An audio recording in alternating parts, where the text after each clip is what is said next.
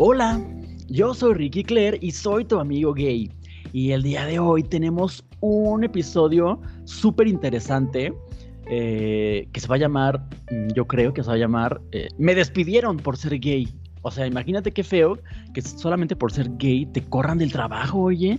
Y para eso tengo un invitado muy especial que es Leonardo Poblete. Y fíjense que él ya ha tenido su historia contada en algunos medios de comunicación, o en muchos medios de comunicación, porque él trabajaba en un banco suizo, en el UBS, que es la Unión de Bancos Suizos, aquí en México. Él trabajaba aquí.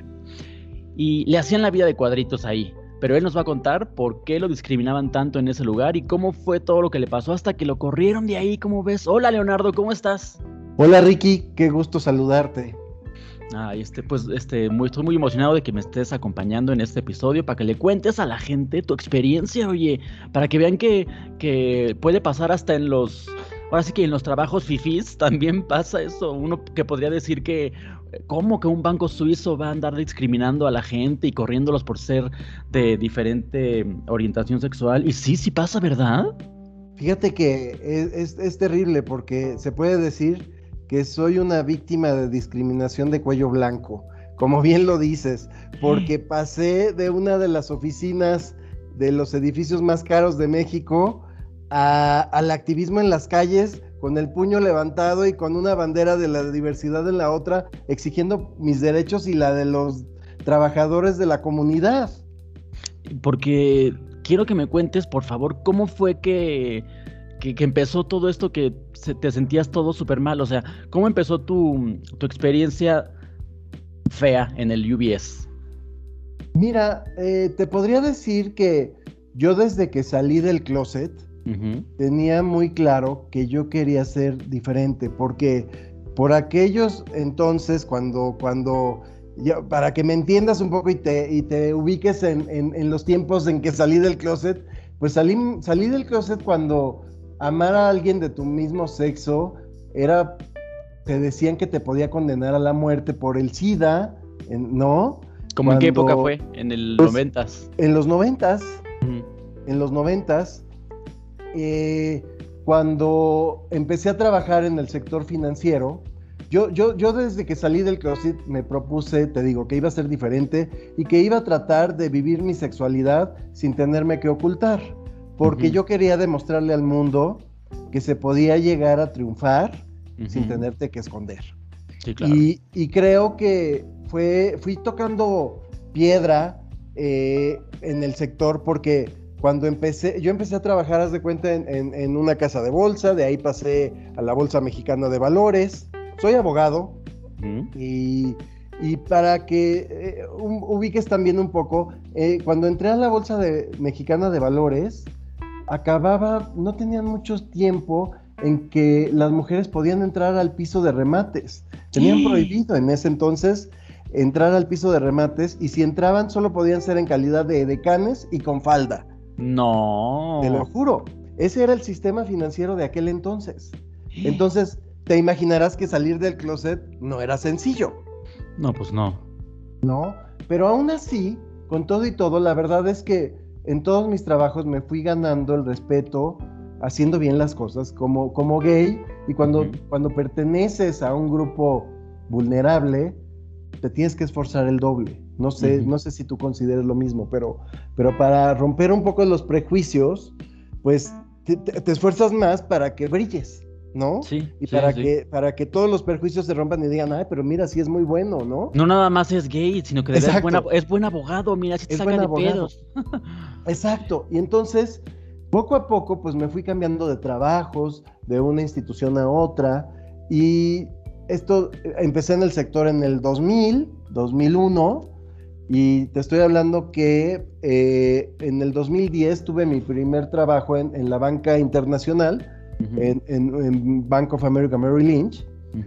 Y ahí fue la primera vez que pude eh, poner a mi pareja, todavía no estábamos casados, pero pude poner a Mau como, como titular también de los derechos a los que tenía como trabajador. La verdad era bien padre porque fui el primero en esa institución en, atreverme a poner a alguien, además sin estar casado, ¿no? ¿Y te lo aceptaron bien? Y me lo aceptaron bien. O sea, y al contrario, me decían, oye, pues es que gracias a esto, pues la gente va teniendo confianza y vamos rompiendo paradigmas. Claro. ¿No? Y total que, para no hacerte el cuento largo, pues entro a UBS y pues ya estaba casado.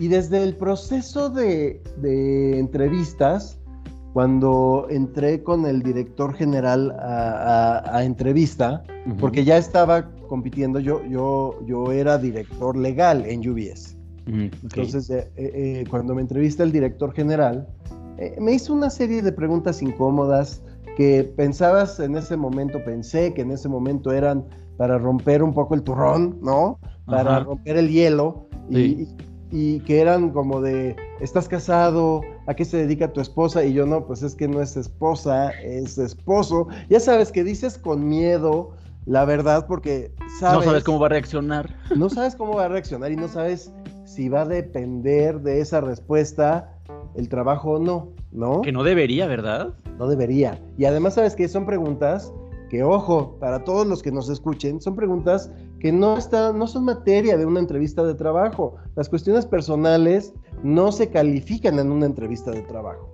Sí, porque es como una vez hice un chiste en el, en el TikTok de una entrevista de, donde llega una chava a pedir este pues trabajo a una em, así a una empresa y el de recursos humanos le dice y bueno y qué estás eh, soltera o casada no pues soltera. Uy pues no te voy a sacar y ligar aquí a todos eh y tienes hijos sí sí cuántos tres. Ay espero que sí te dejen venir a trabajar eh porque si no no eh o sea imagínate o sea, eso eso en, en instituciones como la que estaba en ese momento entrando o sea, podrías levantar un reporte, porque no, no son preguntas que, puedas hacer, ¿no?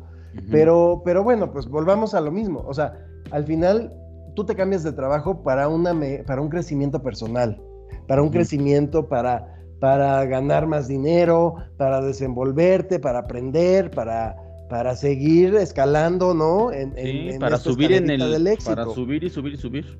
Así es. y fíjate que pues hasta ahí todo parecía, finalmente entré, entré como director legal, y, te podría decir que todo parecía el, sueño de, pues de cualquier abogado financiero, ¿no? Un banco internacional, un banco suizo, la banca privada número uno a nivel mundial, para que me entiendas, es la banca de ricos y famosos, en donde todos los millonarios mandan su dinero pues es, ese tipo de bancos, UBS, ¿no? Y, además, te digo, del país, este es Suiza, que, oye, es, por algo es como la bandera de la paz, de los derechos, de la bonanza, ¿no? Aunque te voy a decir algo, ¿sabes que en Suiza apenas en la pandemia se aprobó el matrimonio igualitario? Solo tenían las sociedades de convivencia, son muy conservadores. Ah. Y, y sabes que la adopción no está regulada, no está permitida. Ah, y ahí vamos a hablar también de eso. es que ese, ese, fue el tema. Justo ese, ese fue mi calvario, porque entro a trabajar, todo iba perfecto, mis evaluaciones iban como sobresaliente, hasta que anuncio, porque yo ya llevaba un proceso de prácticamente más de cuatro años, cuando entré a UBS, de proceso de adopción. Los procesos, como sabes, son a veces lentos y, pues yo lo había iniciado cuatro años antes con mi esposo. O sea, tu esposo y tú ya habían, este, ya querían adoptar, entonces ya habían empezado el proceso.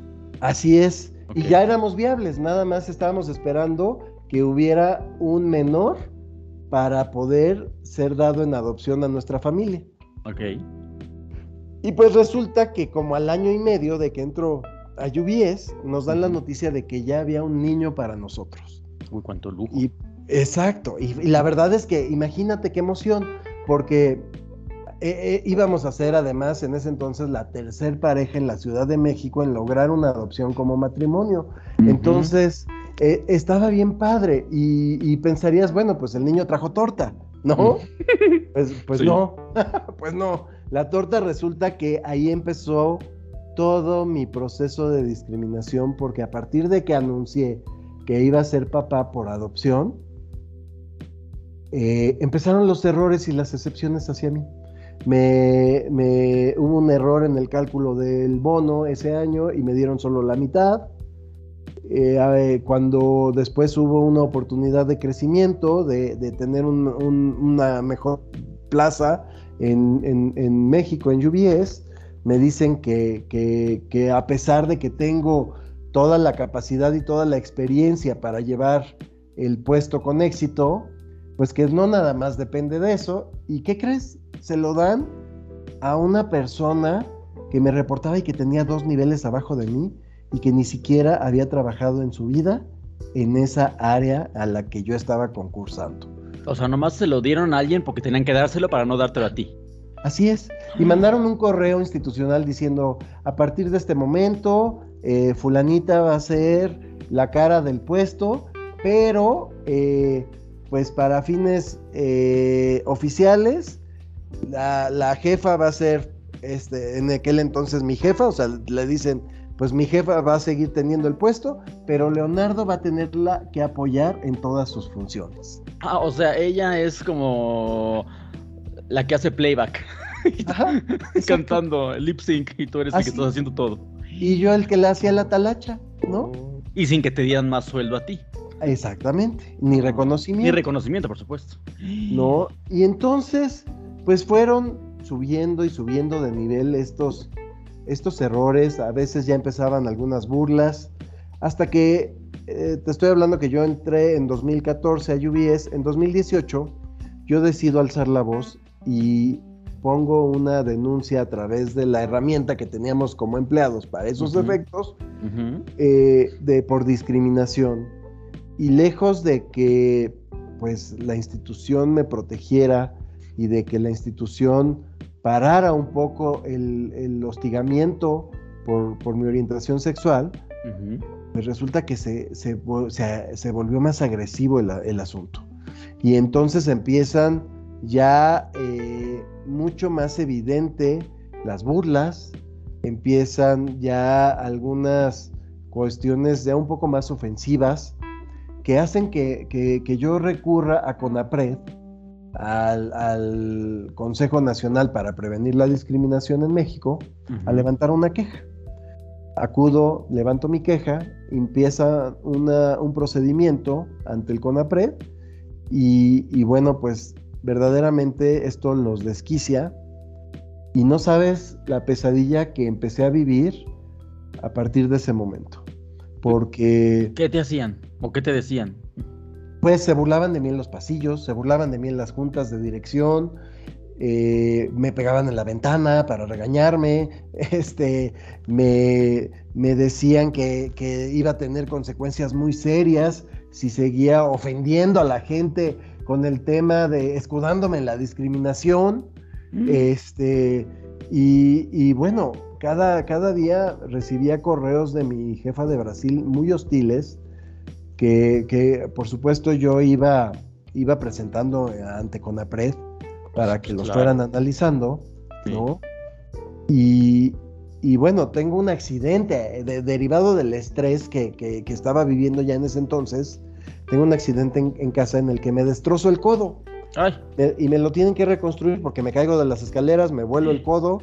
Y yo pensé que nada más iba eh, a llegar al doctor y me decían, ay, con una bendita y tu yesito quedas, ¿no? Y, resulta que el doctor me dijo, oye, te hiciste la peor fractura que te pudiste haber hecho. O sea, tu codo está destrozado, no esperes que tu brazo vuelva a ser el mismo nunca. ¿Cuál fue, el derecho o el izquierdo? El derecho.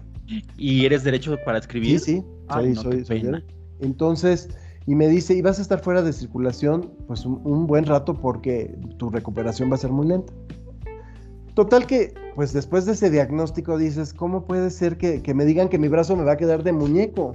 O sea, que, de maniquí, que, va a ser ya muy poco funcional y, ¿no? Y, bueno, pues tengo la cirugía, me reconstruyen, me dicen esto de la recuperación, me presento a las oficinas a decirles, oigan, me dicen los doctores que la recuperación va a ser muy lenta.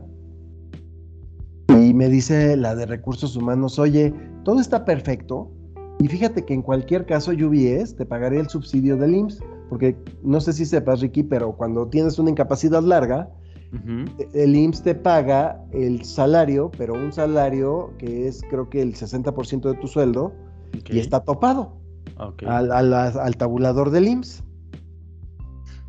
que para que me entiendas, lo que iba a recibir por parte del IMSS era más o menos como el 25% de, lo que, de mi sueldo. O sea que no te iba a alcanzar para nada. No te iba a alcanzar para nada. Y entonces me dice la de recursos humanos, eh, UBS en cualquier momento, en cualquier otro caso, pagaría la diferencia de tu salario. ¿No? Pero no te lo van a querer, no te lo quieren pagar. Pero, eh, pero contigo me piden que firmes tu renuncia temporal. Y en el momento en que te recuperes, te volvemos a contratar y mientras te estamos pagando tu sueldo completo. Y bueno, pues imagínate que se lo dijeron eso a su, a su director legal, ¿no? Entonces les dije, pues déjame reviso tu documento eh, y checarlo con mis abogados, porque pues eh, las cosas estaban bastante tensas, ¿no? Claro. Y pues les dije, no, no lo puedo firmar. Y pues me dijeron, pues no te podemos pagar. Y entonces no me pagaron. condicionaron el sueldo a mi renuncia y no me pagaron. Y cuando por fin, todavía en diciembre, de hace cuatro años, fíjate, hace ya cuatro años, eh, voy y le digo a la de recursos humanos, oye, ya me habían quitado el aparato, ya, ya traía un poco de más movilidad, pero pues todavía estaba en las terapias, estaba con una movilidad muy limitada, pero ya podía escribir en la máquina. Finalmente mi trabajo era escribir en el escritorio, ¿no? Sí. Y le dije, oye, pues ya me vengo a incorporar porque pues está dura la situación. Acababa de recibir a mi segunda niña en adopción. Ah, dale.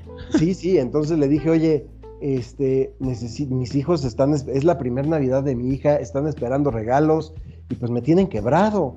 Entonces, por favor, ya me, reincorporo, ¿no? Y, y, por favor, pues ahora sí ya páguenme mi quincena como debería de ser, ¿no? Sí. Y me dice, pues no, no hasta que nos traigas el alta.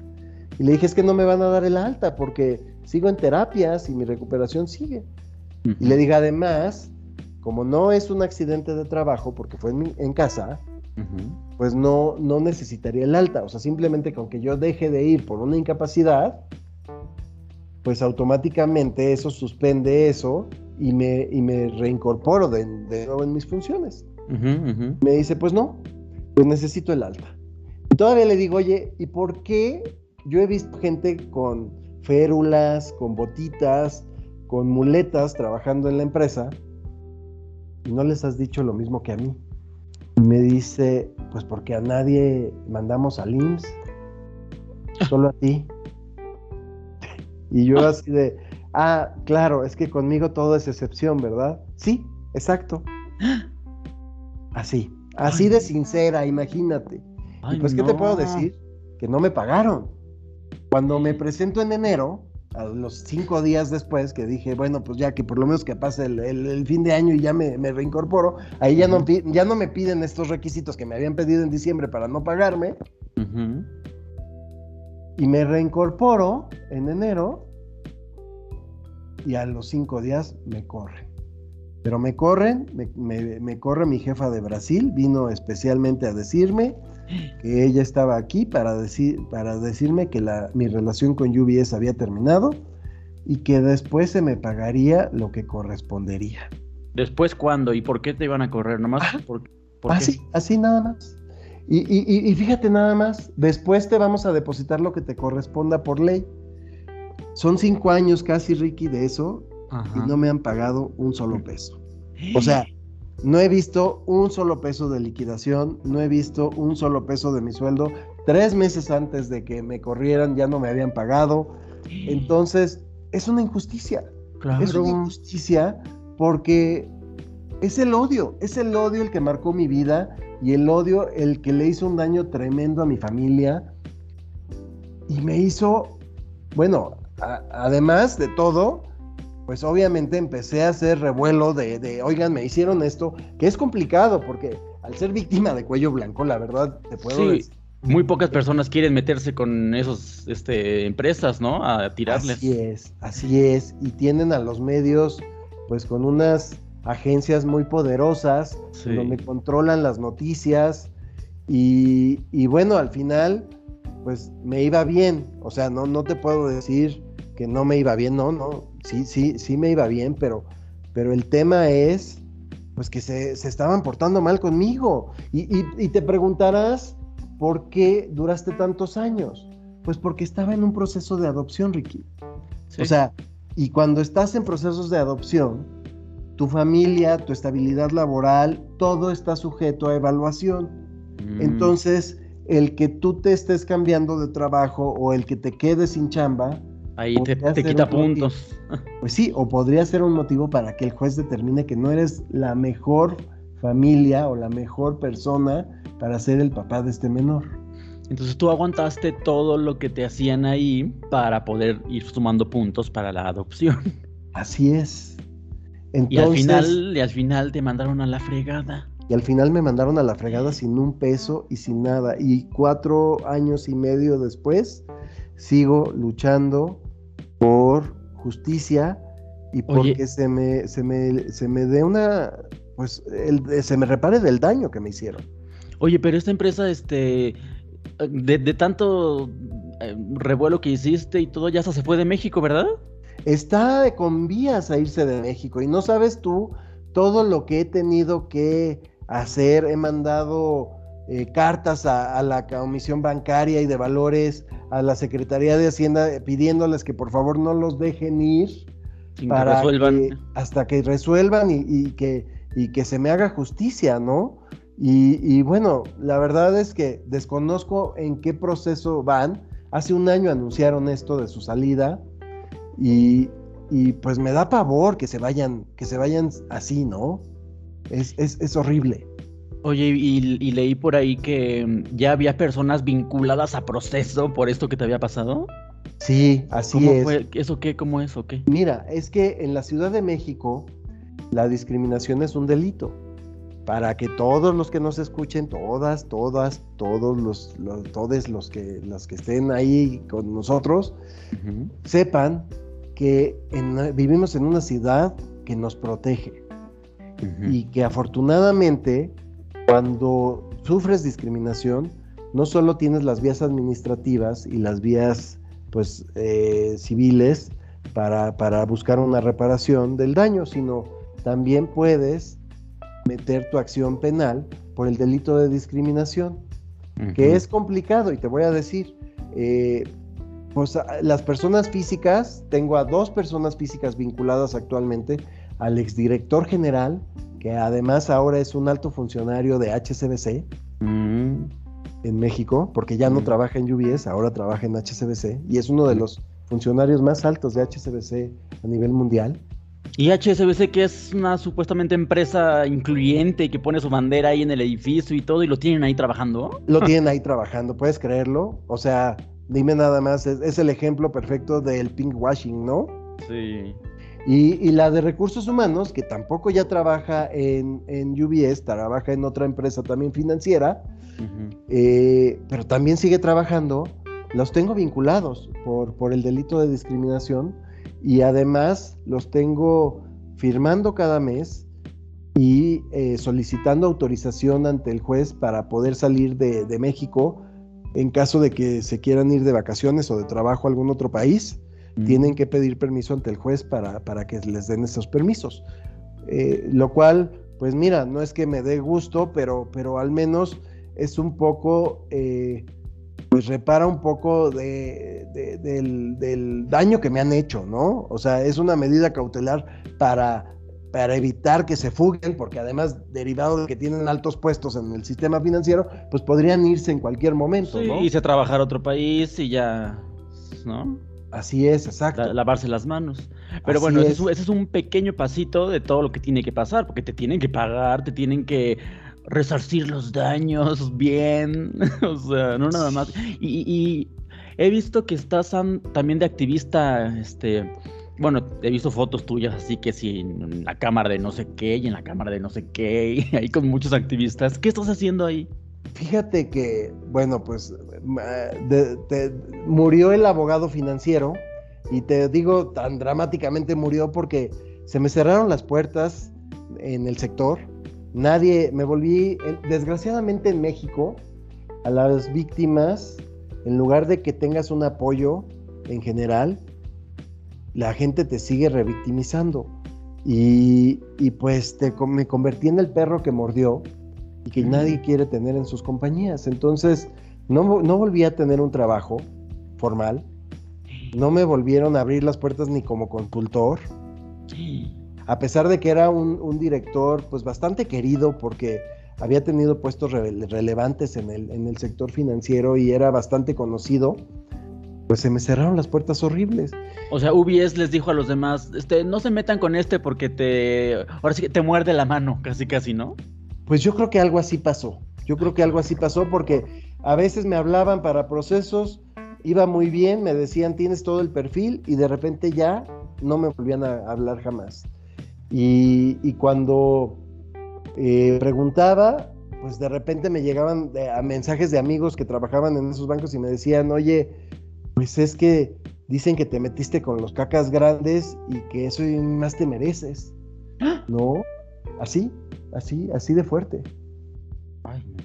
Entonces, pues supongo que, algo así pasó porque, pues porque quedé bloqueado en el sector financiero y, y, además en puestos de, alta jerarquía, pues la confianza es creo que de las cosas más importantes que, que hacen que te den un puesto y pues si alguien les dice que yo no soy de confianza, pues imagínate, ¿no? Pero entonces... Tendrían que leer la historia completa. Así es. Pero entonces eso me, pues me volvió un activista nato, porque a partir de ahí no he dejado de alzar la voz en cada foro que se me brinda la oportunidad, porque sabes a todas las personas de las poblaciones de, las de la comunidad, de la, de la diversidad, nos corren así, nos corren con una mano adelante y una atrás, sin dar una sola, sin darnos nuestras liquidaciones, sin, sin proteger nuestros derechos y, es muy injusto, porque además de que te discriminan y te tratan mal, o sea, te corren sin, sin darte ni siquiera lo que te corresponde. Entonces, a partir de ahí me volví activista y participé en el primer parlamento LGBTIQ del Congreso de la Ciudad de México, en donde además tuve la oportunidad de presidir la Comisión de Administración y Procuración de Justicia, y ahí propuse algunas modificaciones al Código Penal, al Código Civil,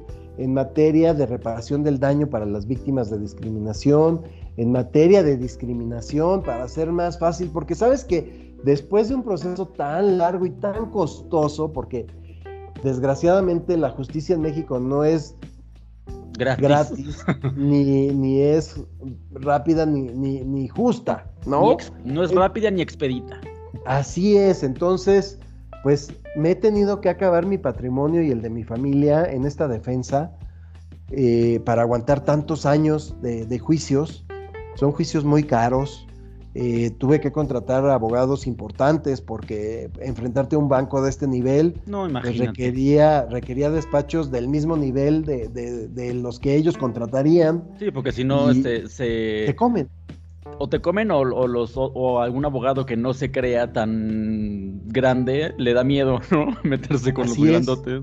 Exacto, entonces, eh, pues a partir de ahí, pues he tenido una, una sensibilidad de lo que le hace falta tanto a la justicia administrativa como a la justicia judicial, ¿no? a, los, a los procedimientos ante los diversos tipos de jueces, para que las víctimas de discriminación pues tengamos una reparación del daño más fácil, porque, porque volvemos a lo mismo, te lleva años y las, las leyes están hechas para que nunca demuestres la discriminación. Es muy complicado mm. demostrar la discriminación en México. Y este, oye, ¿y, tú no, no tienes aspiraciones políticas? O sea, ¿no has visto en, esto como una oportunidad para subirte a, ya sabes, a diputaciones o cosas así para meterte a, los congresos a mover las cosas? Mira, eh, pues, ¿qué te diré? Me encantaría poder llegar a un foro en el que pueda hacer algo más por la gente. Eso sin duda sería mi bandera porque definitivamente tenemos que ser más escuchados como, como poblaciones de la diversidad. Me gustaría que, que alguien que realmente entiende los problemas que vivimos, pues pudiera estar en algún, en algún puesto pero pues eso desgraciadamente no está en mis manos. No sé si en algún momento se me sigan abriendo las puertas y pueda lograr llegar a, algo así, pero, pero pues lo más importante ahorita es que la gente entienda que discriminar sale caro, que discriminar no es el camino correcto. Porque, o sea, aparte, yo no entiendo ya en estas épocas la discriminación, ¿sabes?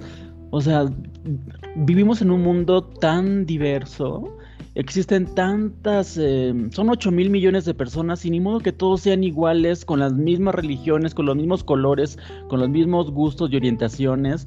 O sea, en este planeta ya no cabe la discriminación, según yo, pero hay gente de mente cerradísima. Hay gente muy cerrada, hay mucho odio. ¿Y sabes qué siento, Ricky? Que se han, se ha radicalizado el mundo. Así como hemos logrado generar grandes aliados hacia nuestra causa, también hemos logrado tener una oposición a todos nuestros derechos muy fuerte. La, ultraderecha se ha radicalizado y además tienen muchos recursos. Acaba de haber un congreso en la Ciudad de México para, para discutir que si se necesita un partido moral, imagínate. No, que vinieron los de Vox de España, ¿verdad?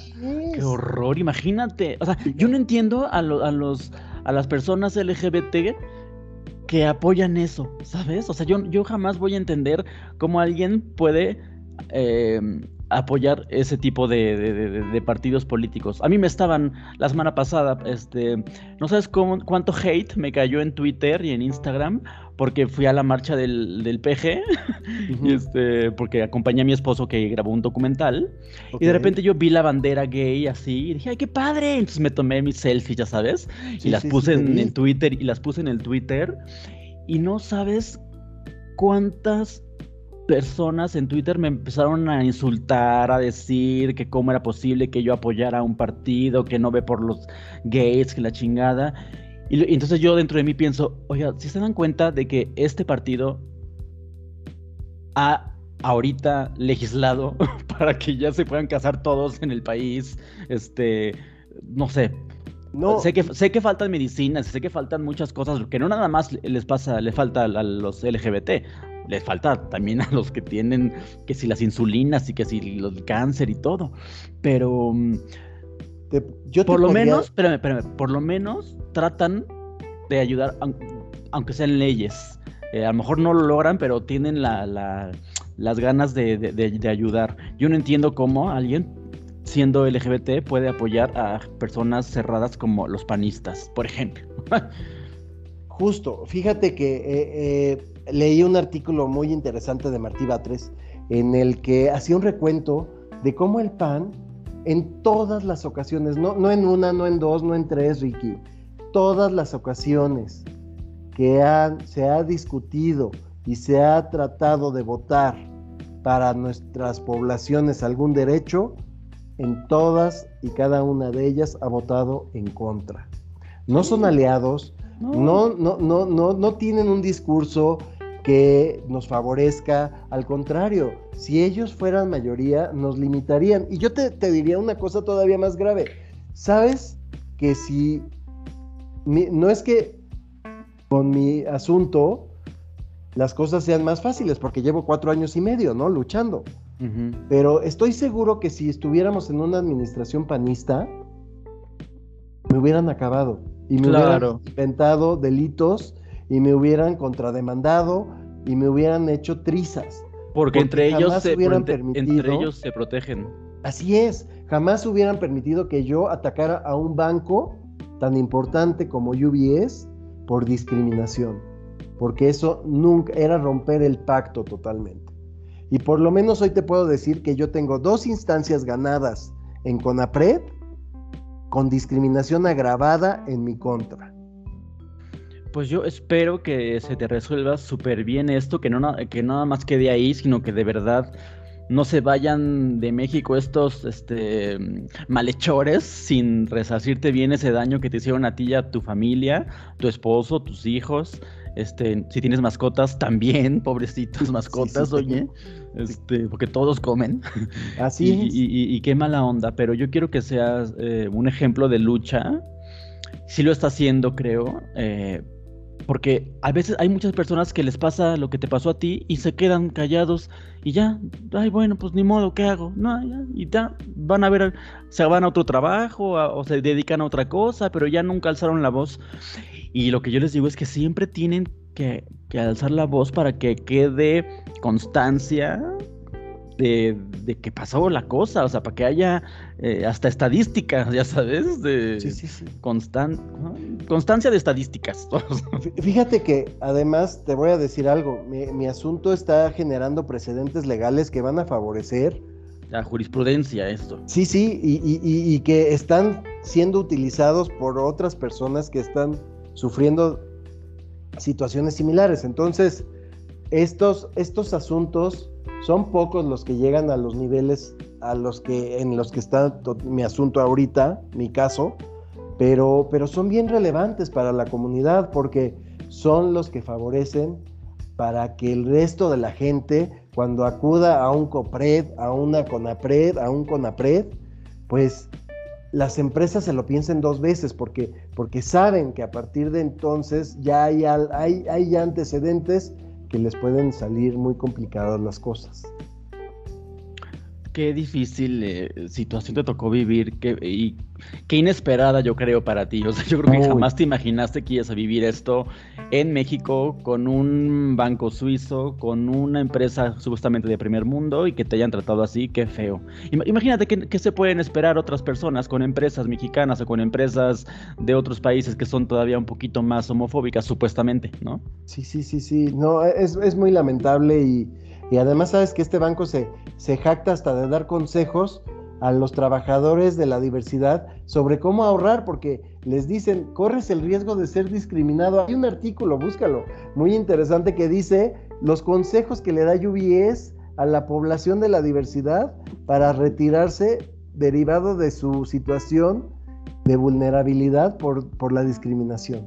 Por culpa de tontos como ellos. Ajá.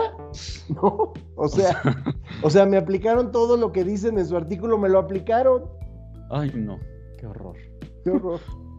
Oye, pues muchas gracias, querido Leonardo, por haber este, platicado esta historia conmigo y con nuestros amigos que nos están escuchando, para que sepan que así como a ellos les pasa en sus pueblos, ciudades y países, también les pasa a los, a los grandes empresarios, a los grandes abogados.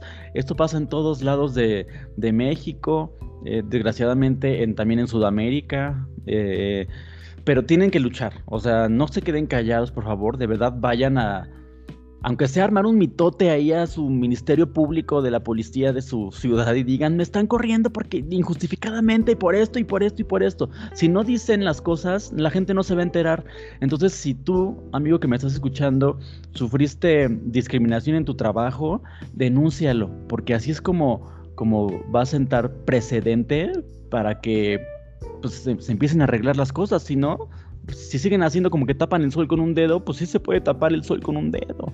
Totalmente. Y, si necesitan apoyo, si necesitan orientación sobre cómo, cómo realizar estas denuncias, pues saben que me pueden buscar en mis redes, que me pueden escribir y con gusto los apoyaré en lo que, en lo que necesiten. Busquen a Leonardo Poblete, así es, Poblete, vean qué padre, Leonardo Poblete, este, se lo voy a escribir aquí en el, en el podcast, obviamente. Búsquenlo en Twitter, en Instagram y agréguenlo para que vean ahí este. Pues para que vean su familia bonita que tiene, su esposo, sus hijos, para que vean que también se puede ser este un gay chingón, abogado, con hijos, todo el sueño que ustedes tienen, esperemos que no con lo de la discriminación, ¿verdad? Pero de todo lo demás, este, eres también es un ejemplo de vida que, todos podemos aprender de ahí, ¿va? Y si quieres ayuda, apoyo, consejo, pues échale una preguntita y él te puede aconsejar, ¿va? Este, muchas gracias, Leonardo, por haberme acompañado. No, gracias a ti por permitirme eh, contar un poco de mi historia. No, este, qué, qué, bonito que, que aceptaste y pues que se chinguen esos cabrones que te hicieron la vida de cuadritos y que no se vayan de México impunes. No se van a ir, te lo prometo que no los estoy dejando y no he sido una víctima fácil. Eso, así, hay que ser, hay que hacerles difícil el, la, la, pues hay que hacer la batalla. Así es, hay que dar batalla. Hay que dar batalla. Te mando un abrazo, querido Leonardo. Gracias igualmente. Adiós. Y bueno, ya saben que a mí me pueden seguir en todas mis redes sociales. Aquí voy a tener los links de las mías y de las de Leonardo. Y pues nada, si estás escuchando esto en Spotify, dale cinco estrellas, porque el otro día me llegaron un chorro de haters a bajarme la calificación por lo del peje. Así que please ayúdame y dale otra vez cinco estrellas, ¿va? Te mando un abrazo, adiós a todos, bye.